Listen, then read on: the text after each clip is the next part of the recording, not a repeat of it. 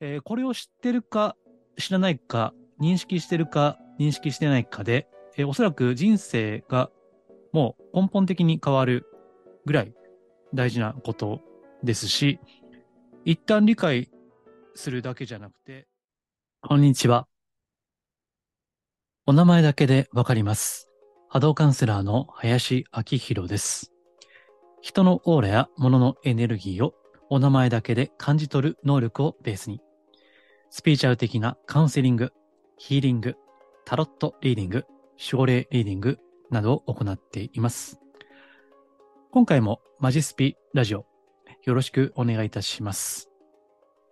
え今回のテーマですね、つい昨日、この配信日の昨日書いたブログの解説を、その、ほやほやのままやりたいと思っています。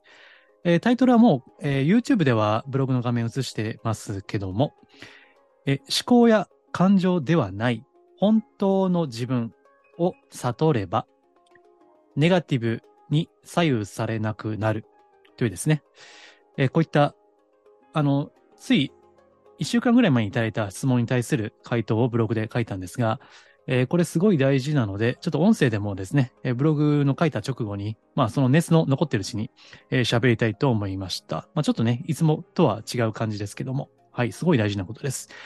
えーこれを知ってるか知らないか、認識してるか認識してないかで、えーおそらく人生がもう根本的に変わるぐらい大事なことですし、一旦理解するだけじゃなくて、その認識をどんどん深く、無限に深くしていくというのが、まあある意味では実践かなと思っています。えー今日話すことをわからないで、いくらスピーチャルとか、魂とか、なんかそういう話をしていてもですね、分かってるようで本当は分かっていない、まあ完全に上滑りの状態に陥るかなと。だから、いつも言ってる、お花畑のスピーチャルとかね、そういったのはみんなここに陥っているんだろうなと思うんですね。うん。だから、まあ、あの、自分がどれくらい理解しているかはさておきですね、えーちょっと解説をしていきますので、えーぜひ参考にしてください。一回聞いただけでは、一回このブログを読んだだけではわからない可能性もあります。えーそれぐらい深いことなんでね、本来は。だから、あの、何回も何回も、もしよければ、繰り返し見聞きして、で、あと自分でもうそれこそ悟るしかないわけですよ。えーこの内容はですね、まあ、前回の続きですけども、この悟りを開くと人生はシンプルで楽になるっていうですね、エックハルト・トールという人の本ですね。まあ、スピーチャル業界では超有名な本ですけども、えーこの悟りを開くっていうのがちょっと誤解のある表現というのは前回言った通りなんで、まあ、それは前回聞いていただきたいんですけども、そこで、えー前回ですね、あの、思考や感情というもの、ね、生きていればいろいろ湧いてくるじゃないですか。ね、悔しい、悲しい、嬉しいね。まあ、嬉しいかポジ、ポジティブな感情ですら、迷いや苦しみや怒りや悲しみはもちろんですね、客観的に見ていくということ。えーそれを前回言ったわけですけども、あそうするとですね、あの、こういう質問がありましてですね、えー書いて、書いてあるです。あ、前回ですね、えー思考や感情を客観的に見つめるというふうに、まあ私は言ったわけですけども、えーそうすると、そのネガティブなものに巻き込まれなくなるということを前回話しましたけども、えーそうすると、自分って何なんですか？というご質問ですね。えーこれをつい最近いただいたわけです。あの、なかなか、あの、鋭い質問だなと思いましたね。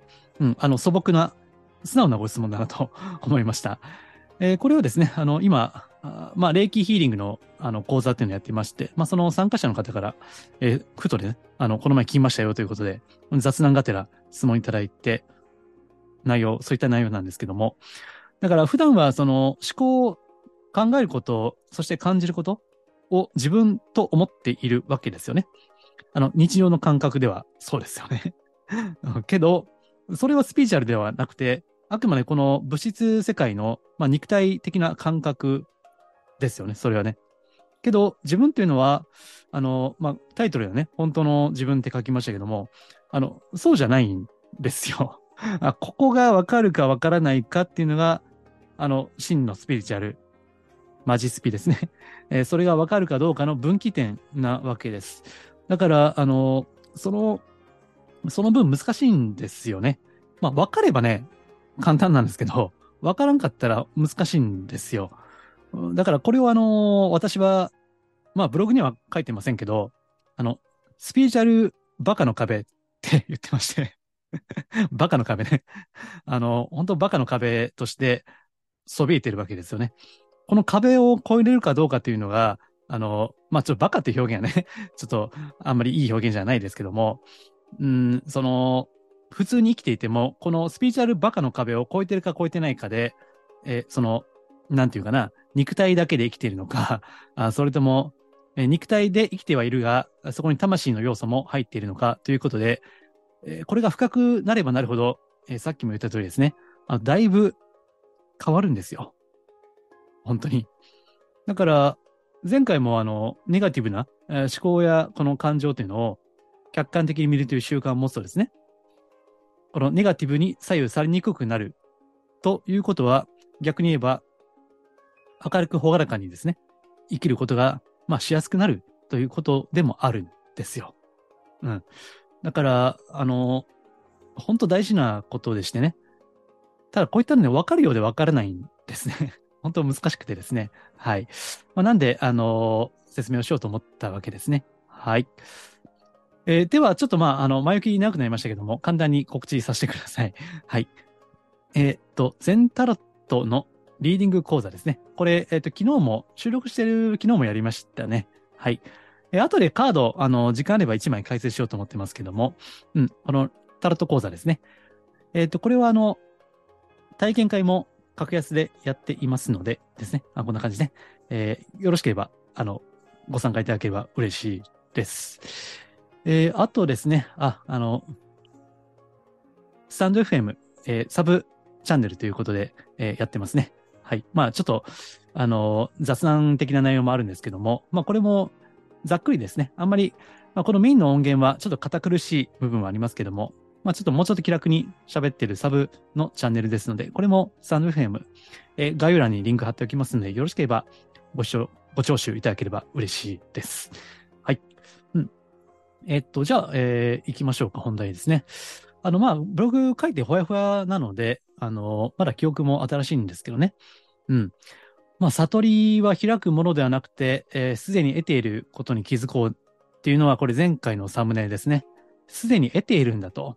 うん、だから、悟りを開くとか、悟りを求めるとか、もうそういった表現がね、もうなんか、あの、まあ、センスがないなと。正直。普通に使いますけどね。悟り開くとか、悟りを求めるとかね。うん。求めるんじゃねえんだよって うん、この辺がね、あの、分かってれば、まあ、簡単なんですけどね。分からないとやっぱ悟り求めたがるんでしょうね。あとなんか悟りをこう求めて、なんか、まあ修行の真似事やってるのが、ちょっといけてるとかね、かっこいいとか、いや、そうじゃねえんだよなって。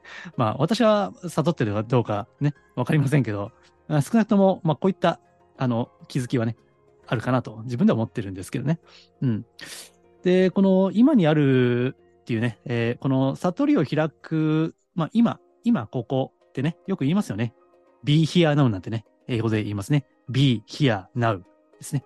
えー、そういったタイトルの昔、えー、まだスピーチャルが精神世界と言われている時代にですね、be here now っていうですね、えー、ベストセラー、まあその精神世界の中では、かなり売れた本もあるわけですよ。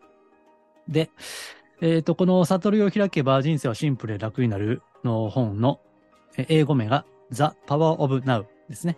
えー、The Power of Now。だから今を生きるということですね。まあこれはもう共通する心理なわけですよね。うん。で、えっ、ー、と、まあご質問いただいたのは素朴な質問として、え、自分というのはこの思っていること、考えていること、感じていることだと思っていたと。でもそうじゃないんですねと。でも考えないと何もできないじゃないですか。ってね。あの、素朴なご質問をいただきまして、まあ、これは最もなことなんです。ね、これはもう本当に常識的な、普通に 普通にこの地上の世界を生きている方の感覚ですね。えー、ところが、魂的な視点に立つと、これはどうやら違うということが分かってくる わけですね。で、先に結論からね、答えから言っておくと、えー、自分というのは意識なんだと。えー、あるいは意識体とも言いますね。意識体ですね。であって、思考や感情ではないだということですね。はい。これがわかるかどうかがすごく大事です。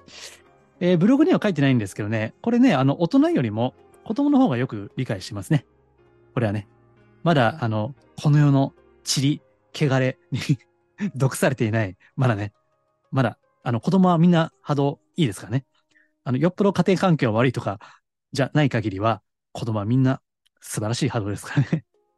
それが、この世のね、汚れに、薄汚い薄汚い大人にあの、毒される前の子供というのは、波動は綺麗で、むしろ子供の方がこういったことはよくわかってていますね。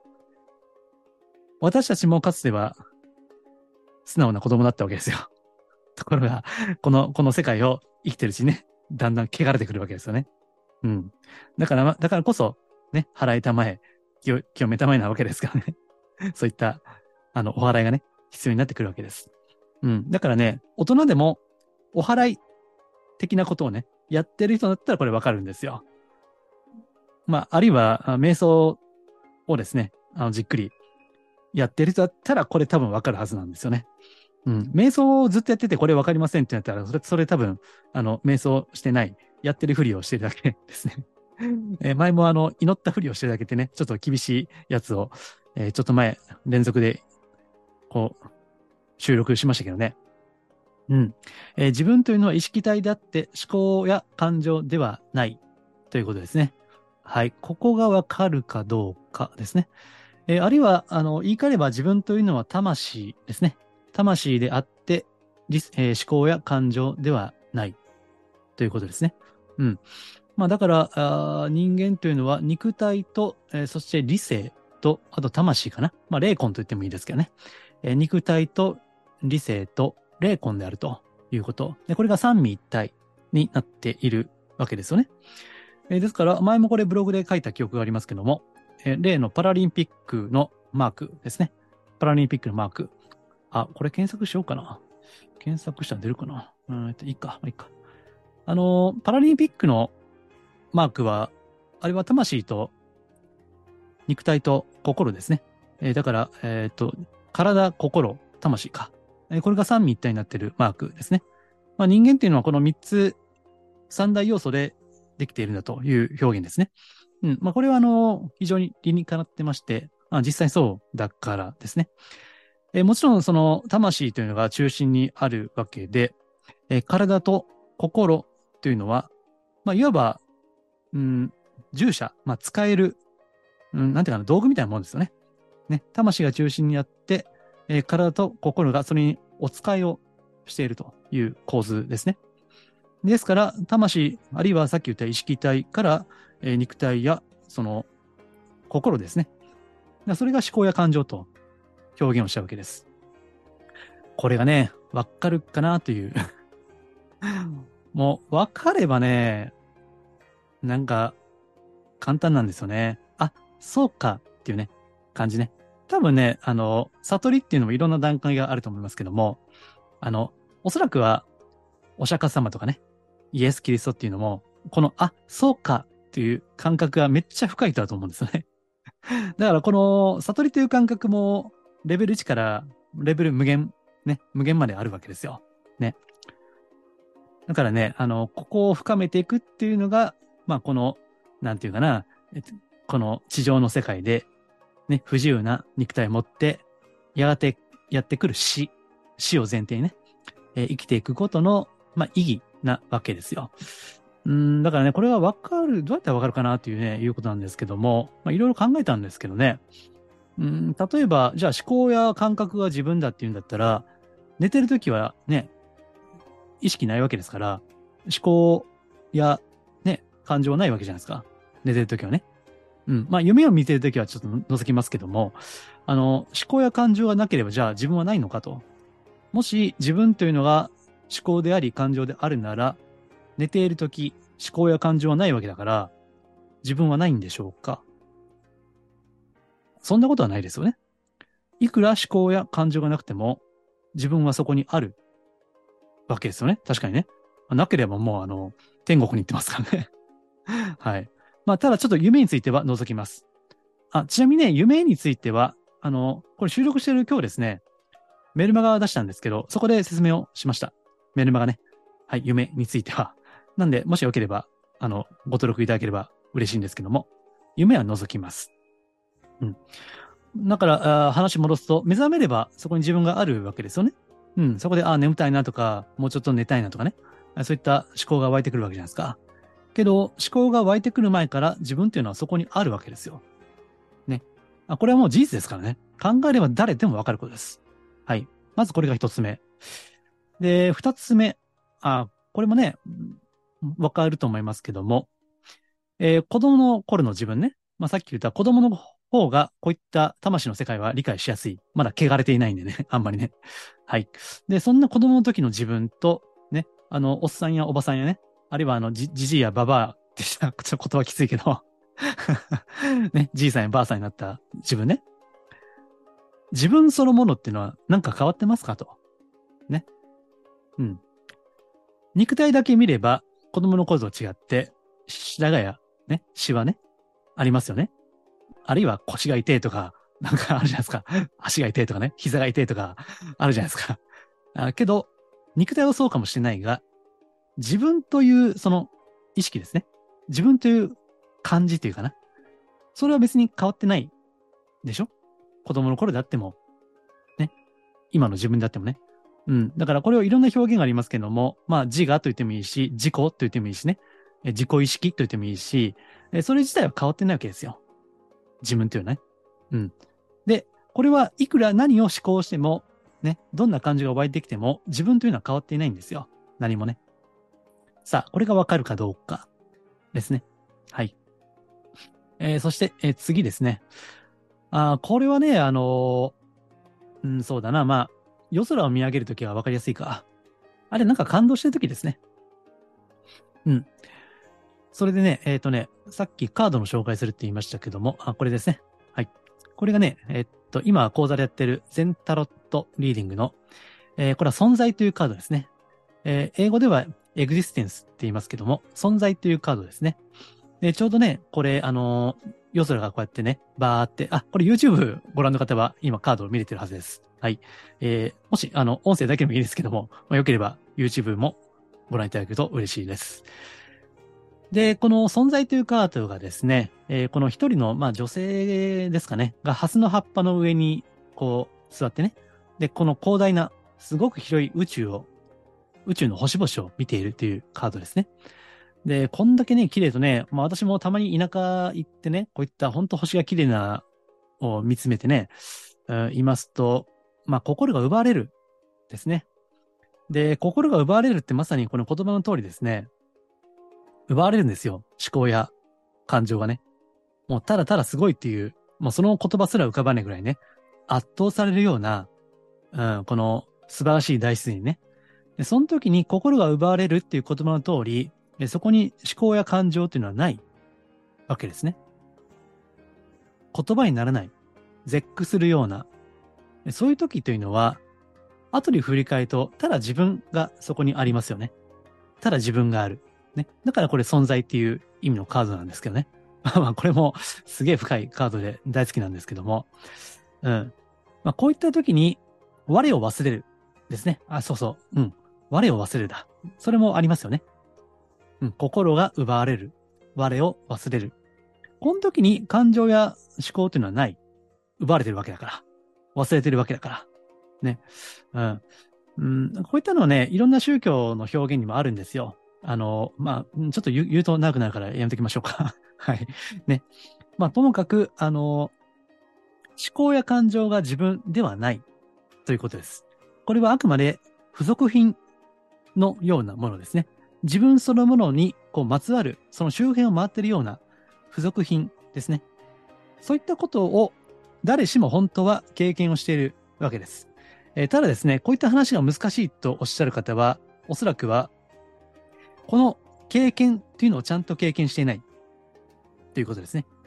うん、言い換えると、この経験、実は誰でもやってる経験っていうのをちゃんと意識化できていない、していないということですね。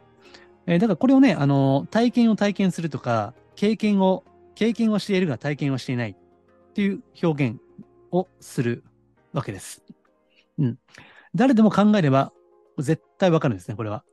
はい。あの、わからなければ、あの、こういった話を何回も何回も繰り返して自分で内観するしかないわけです。あの、これは理屈じゃないので、今理屈で説明をしているけど、最終的には理屈じゃない世界なんで、ね、あの、で、最初に言った通り、ここが本当にわかるかどうかっていうのは、その人生の分岐点、人生を変えるほどの地味なインパクトがあるわけです。うん。まあ子供なんかはね、あの、これを自然に感じているわけで、そこは不思議な感じですね。不思議な感じとして持っている子供が多いですね。うん。こういった話は子供に通じるというのはさっき言った通りですね。はい。うん。で、そういった自分というのが、この意識体だったり、魂であるということですね。で、この悟りを開けば人生はシンプルで楽になるですね。えっ、ー、と、この本にはですね、うんと、それは本当の自分って言ってますね。本当の自分ってね。なんか、あの、格好付きで書いてますね。本当の自分ってね。だから多分ね、意訳、これ前回も言いましたけど、意訳をしているわけですよ。本当の自分ってね。まあこれ厳密には違うんですけどね。本当の自分ではないんだけども、あの、なんていうかな、やっぱ、意識体って言った方がいいですね。個人的なね。意識体とか魂とかね。うん。で、本当の自分っていうのは、なんでこれちょっと微妙に違うかというと、えー、魂っていうのはあくまでその、入り口なんですね。うん、本当の自分っていうのは、本当、あの、まあ、真理とか真実とかね、そういったことだと思うんですけども、えー、これをこの宗教では、あの、誠の我と書いて、真がとかね、あとは神の我と書いて、真がというわけですけども、えー、この魂っていうのはその入り口なんですよね。だからさっきも言った通りですね。この悟りといってもレベル1からレベル無限大まで、まあ、実はあるわけですね。ただし、レベル1として、こういった意識体としての自分っていうのを認識する。感覚じゃなくて、なんとなくじゃなくて、はっきりと認識するということですね。そうだと。自分は肉体でもない。心でもないんだと。つまり思考や感情ではない。肉体でもなければ思考や感情でもない。自分というのは意識体なんだ。意識なんだ。そして魂と呼ばれる存在なんだ。ということをはっきりと知る。ということですね。えー、これが悟りレベル1ですね。まだレベル1なんですよ。これでもね。はっきりとわかることです。うん。だから、あの、このご質問にもありましたけども、考えないと何もできないじゃないですかと言われたけども 確かに日常ではそうなんですね。考えないと何もできないんです。けど、考えないと何もできないというのはまた思考であると。ね、それもまた考えなんですよ。えー、こういったことをね、あのー、はっきりとわかるかどうかっていうのはすごい大事ですね。うん。ただね、あのー、これもさっきレベル1からレベル無限大って言いましたけども、レベルが上がってくるとですね あの、考えなくてもできるようになるんです。うん、これは私はまだそのレベルではないですけどね。考えなくてもわかる。考えなくてもできる。考えなくても行動ができるっていうね。えー、そういった段階もあるわけです。だからもはや思考や感情ではなくてですね、別の何者かによって突き動かされているということね。しかし操り人形ではないっていうですね あの、この辺がね、あの、すごい難しい。本当魂の世界の奥の話なんですね。なんで、えレベル1じゃなくて、まあ、レベル100とかね、レベル1000とか、レベル1万とか、わかりませんけども、レベルが上がってくると、ね、そういった世界もあるわけです。まあ、ただ、私たちの大半は、あの、レベル1にすら慣れていない わけですよ。ね。っていうのは、この肉体が自分だと思っているからですね。あの、大半の人はそうですよね。肉体が自分だと思っている。えーこれはこの世の、この地球の常識ですよ。それはね、肉体が自分だと。ところが、本当に魂を生きる人、古今東西で偉い人というのは、肉体で生きてはいないんですね。うん。肉体を超えたものですね。まあそれを宗教的には神とかね、仏とか言ったんでしょうけども、自分を超えたもののために生きるということ。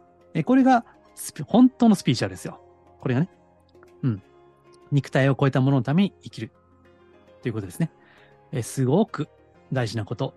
ただ、まあこういった話はやっぱ難しいし、非常に果てしなく奥が深い世界なので、まずは日常のレベルとして何ができるのかなと。ね。地に足をつけて実践するには何ができるのかなということで考えてみたときに、思考や感情というのを客観的に見る。ああ、今怒ってんな。あ、今すごく悲しんでるな。とかね。そういう客観的に見る。そういうことでその思考や感情に巻き込まれなくなる。また別の意味で、我を忘れて怒るってね。もうブチ切れる状態っていうのは、怒りにまた違う意味で我を忘れている状態ですよね。まあそれこそ心が奪われてるわけですよ。怒りにね。で、それはネガティブな意味での心が奪われている状態ですね。うん。もうブチ切れ。うん。ね。まるでなんか、あの、憑依されているかのようにね、えー狂ったようになるということ。でこれは我を忘れているネガティブな意味でね、えーそういった状態ですよね。えーところが怒ってる時、悲しんでる時でも、ああ、自分は怒ってるなって。うん。で、これを心理学では、例えばですね、フォーカシングっていう心理学の分野があるんですけども、うん。これは、あの、その、感じ、怒りの感情とか悲しみに、もう一人の自分がそこにフォーカスをするという、そういったやり方があるんですね。心理学の分野にも。あ、今自分怒ってるな、だったりね。あるいはもっと言うと、自分の心の中のあるパート、自分の心の中の一つの部分ですね。それが怒ったり悲しんだりしているということですね。こういったのね、心理学でもあるんですよ。うん。だから、えーもっと、えー言葉を変えると、私はここ、悲しみはそこ。私はここ、悲しみはそこ。というふうに分けて考える。ということですね。これがね、あの、地に足をつけた実践としてはあるわけです。ただまあそういったね、心理学を持ち出さなくても、意識の世界の中で、えー意識がこう、心に浮かんでくる思考や感情、今起こってんな。これは嬉しい感情ですらそうです。嬉しい感情ですらね。うん。まあ夢中でなんかゲームとかね、夢中でやってる時も、あ、今、俺、夢中でゲームしてるな、みたいなね。うん。あ、そういったあの、だからハマるって言うじゃないですか。ゲームとかね。ハマる。ハマるっていうのも自分がない状態ですよね。ところがゲームにハマる。まあハマるのはいいんですけどね。楽しいからね。でもふっとね、時にはって気づきません？あ、やべえ、もう10時間もゲームやってるとかね。こういったことを常に日頃に意識をしていくということです。まあ楽しい感情ってはね、あの、没入するのは、まあそれはいいとは思うんですけども、特にネガティブなものですね。それは特に必要はないのでね。うん、日常生きるにあって当たっては。ですから、そういったのを魂という視点からあ見つめるようになると、ね、反自動的に魂で生きるとかね、意識で生きることができるようになってくるわけです。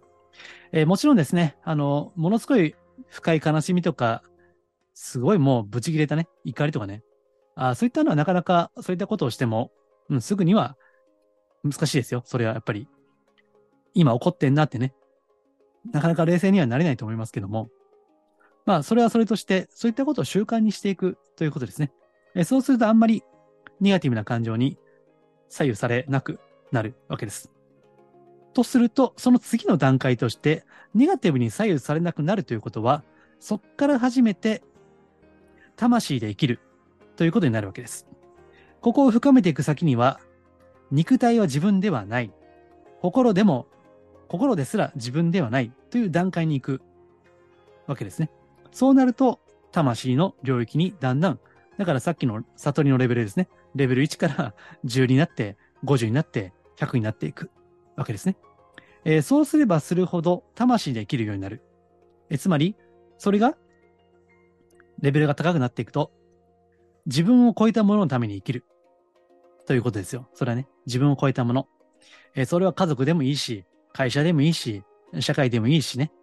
例えば、未来の子供たちへっていうね、それに対して何か残してね、何か礎となって、何かを残して死んでいこうという決意ね。えーそういったことが自分を超えたもののために生きるということであり、まあ、これが以前から時々言っている天命に生きるということなんですね。だから、天命というのは、というのは前も説明をしたことありますけども、まあ、天の意志とかね、えー天からの命令なんてね、いうあの言葉通りですけども、それは魂の領域で受けるわけです。えーところが、この肉体とか思考やその感情に左右されている段階では、いくら天のエネルギーですね、えーそれが自分に降り注いでいるとしても、なかなかそこ、それを受け取れないんですよ。だからその日暮らしで、ね、あの、惰性で生きてしまうことにもなるし、うん、苦しみや悲しみがずっと晴れないままね、えそれをずっと抱えて、え生きてしまうことにもなるわけです。まあ、それではなかなかもったいないわけですよね。まあ、人生はたった一度しかないわけですから、あ自分のその魂を燃やしてね、生きていくには、こういった思考や感情を客観的に見るということが、まあ、いわば、うん、基礎訓練ですね。基礎トレーニングになるわけです。うん。だからね、あのこの、悟りを開けば人生はシンプルで楽になる。これはね、すごい大事な本なんですけど、ただまあ、あの、翻訳が、翻訳があまり来てないので、良ければ原書、英語の本でね、まあ、英語できるとなれば、英語で読まれると、まあ、いいかなと思いますね。えーこういったことを踏まえて、この本を読んでいくとですね、あのね、ある時からですね、めっちゃ理解しやすくなりますね。あの、この本ね、正直難しいんですよ。あの、過去も何人も感想いただいてるんですけども、あの、なんていうかな、意味は、字面は理解できるんだけど、何言ってるかわかんないという 感想をね、ほんと多くいただくんですね。わかるようでわからんと。で、人によっては怖くなる人もいますね。これ、本読んでるとね。うん。まあ、ただ、こういったことを踏まえた上で読むとですね、あら不思議。前理解できなかったのは何でなのかというぐらい、まあ、理解ができるようになって、え楽しくなりますね。楽しくなります。ね。それは、あの、なんで楽しくなるかというと、この、悟りを開いているからです。